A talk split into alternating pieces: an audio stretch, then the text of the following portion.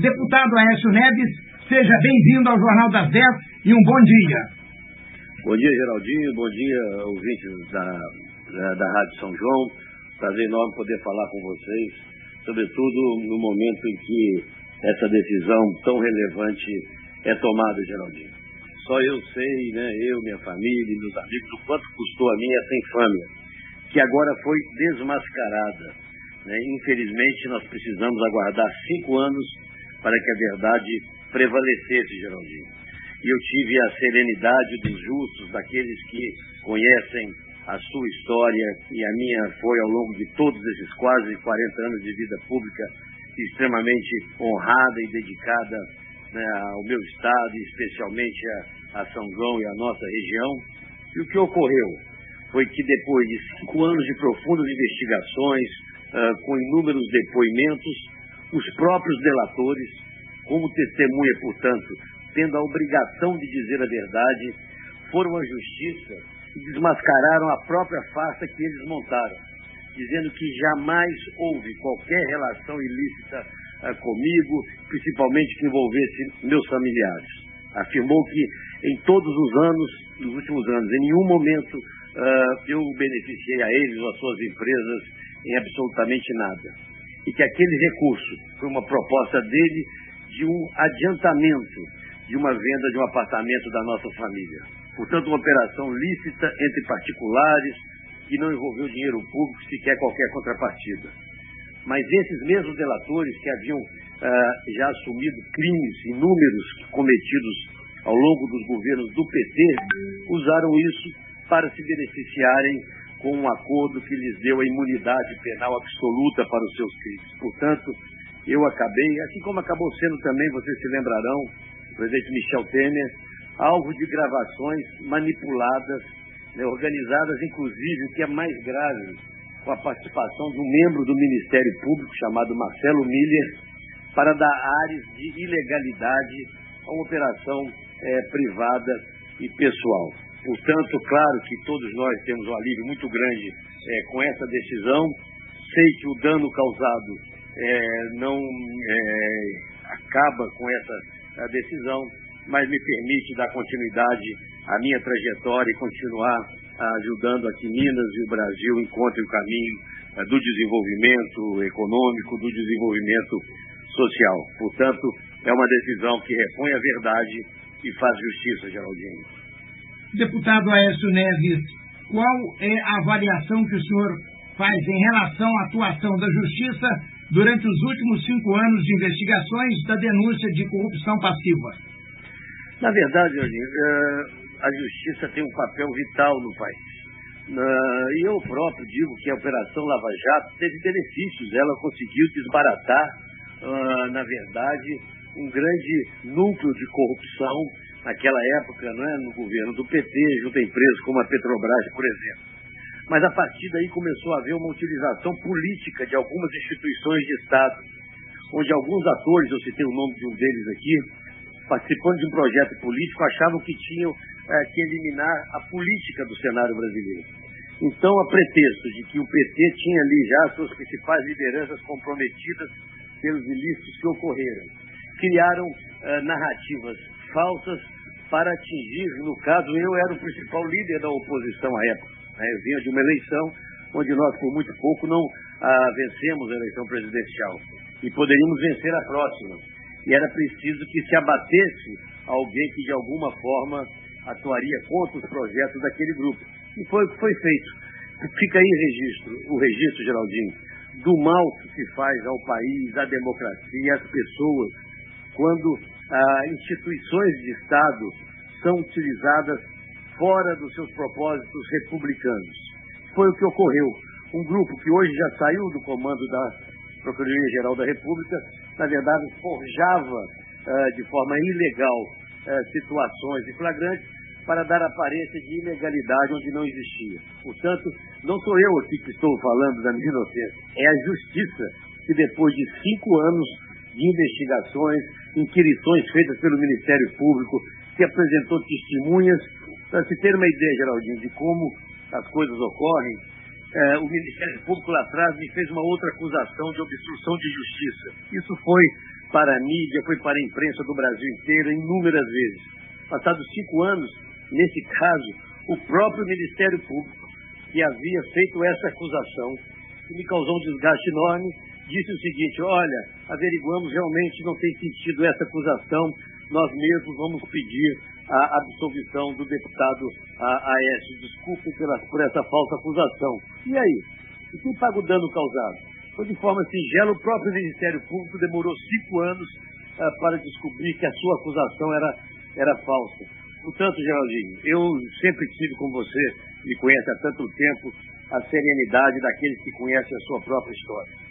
Não me abalei, fiquei firme e estou hoje mais firme e revigorado do que nunca, porque essa não vai ser a última página é, da nossa história política. O Brasil precisa ainda da nossa ação. Nós estamos vivendo hoje um momento de uma polarização é, muito grande, uma radicalização muito grande que não vem ajudando o país. Trabalho muito para que possamos ter, ainda nessas eleições, um caminho do meio, uma terceira via, né, que resgate uh, o equilíbrio, uma agenda propositiva que faça o Brasil crescer, o emprego voltar a ser gerado, a vida das pessoas uh, melhorarem.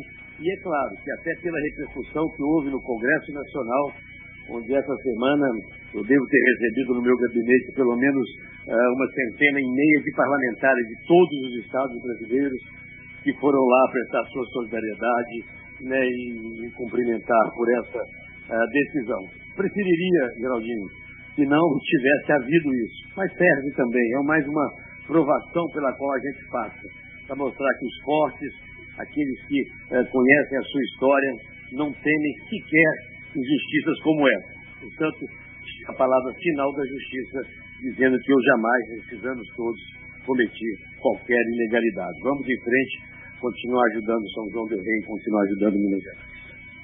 Deputado Aécio Neves, é, atualmente o senhor também é presidente da Comissão de Relações Exteriores e Defesa Nacional da Câmara dos Deputados. O senhor poderia nos esclarecer como a comissão tem atuado e se posicionado em relação ao conflito armado entre Rússia e a Ucrânia?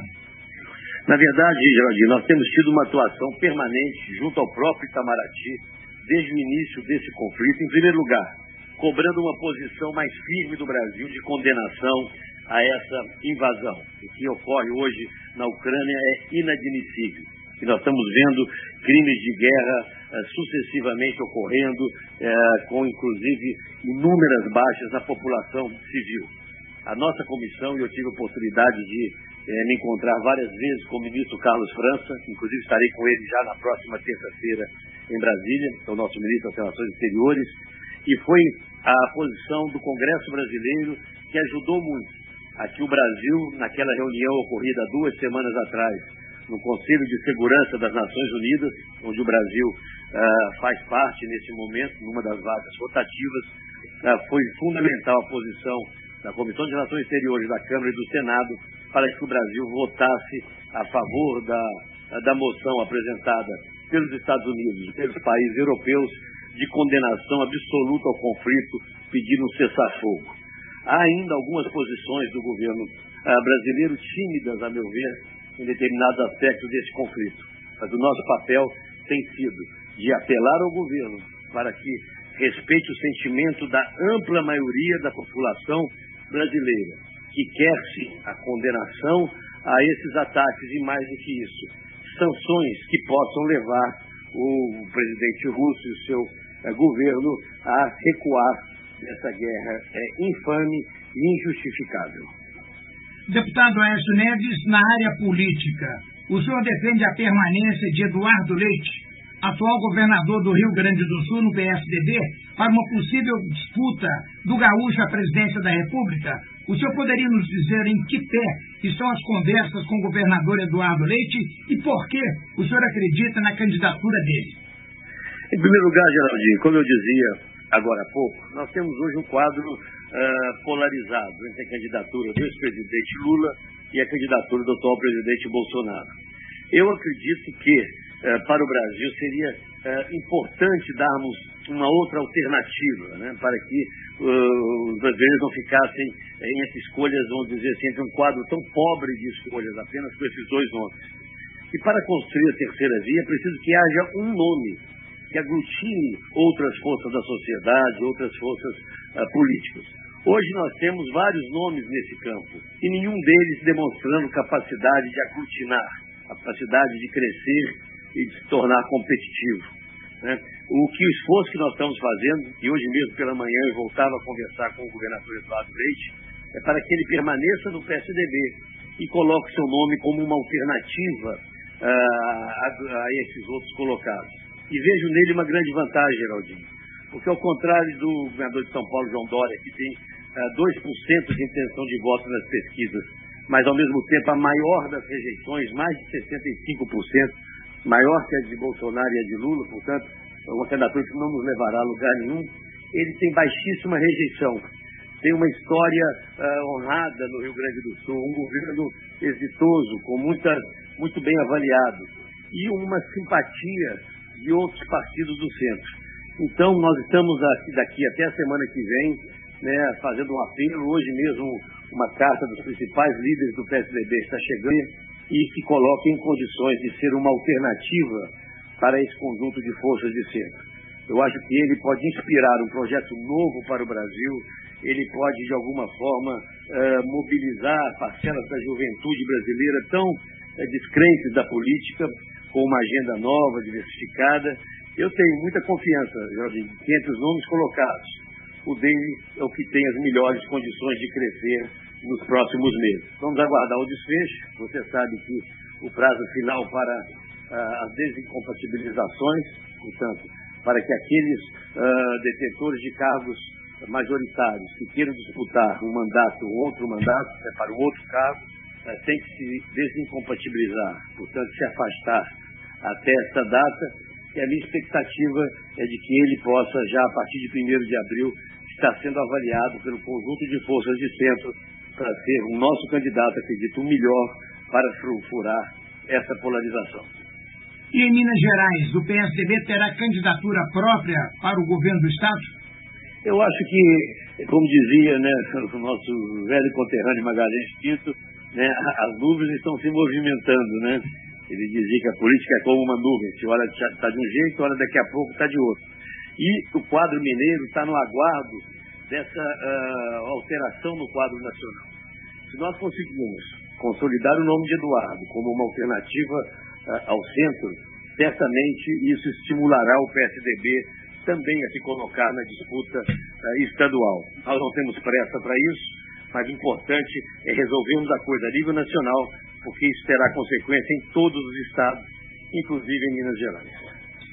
Deputado, encerrando a sua participação conosco nesta linda manhã de sexta-feira, gostaria de saber, gostaria que o senhor falasse um pouquinho sobre os últimos benefícios que o senhor trouxe é, liberou para São João del Rei, para a Santa Casa da Misericórdia, Hospital de Nossa Senhora das Mercês, a PAI e outras entidades filantrópicas, principalmente também para a Prefeitura Municipal.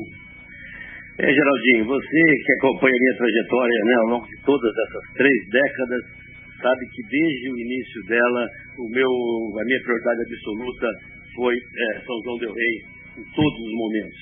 Na verdade, meu primeiro mandato é, alcançado em 1986, quando eu cheguei à Assembleia Constituinte, tinha um objetivo, que era garantir a federalização da FUNREI, que era uma uh, fundação municipal, né, a, a, quase prestes a, a fechar.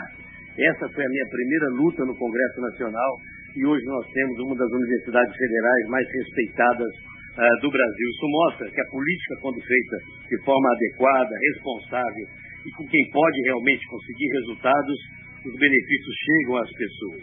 E de lá para cá, né, os reflexos da nossa atuação estão espalhados por toda a São João del Rei. Isso não parou agora. Né? Na época dos nossos dois governos, esses benefícios foram muito grandes, né? é, é fácil vê-los aí por toda a cidade. E agora nós continuamos esse trabalho.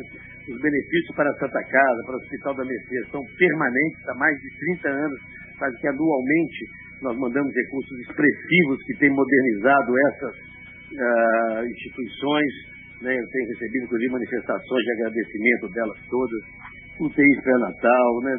equipamentos de tomografia extremamente avançados chegam a essas unidades através uh, do nosso trabalho para atender a nossa população. E agora construímos uma parceria com a Prefeitura Municipal, porque eh, compreendemos que essa, Geraldo, era a melhor forma de é, otimizar o recurso, usar os recursos em obras que sejam realmente de grande interesse da cidade.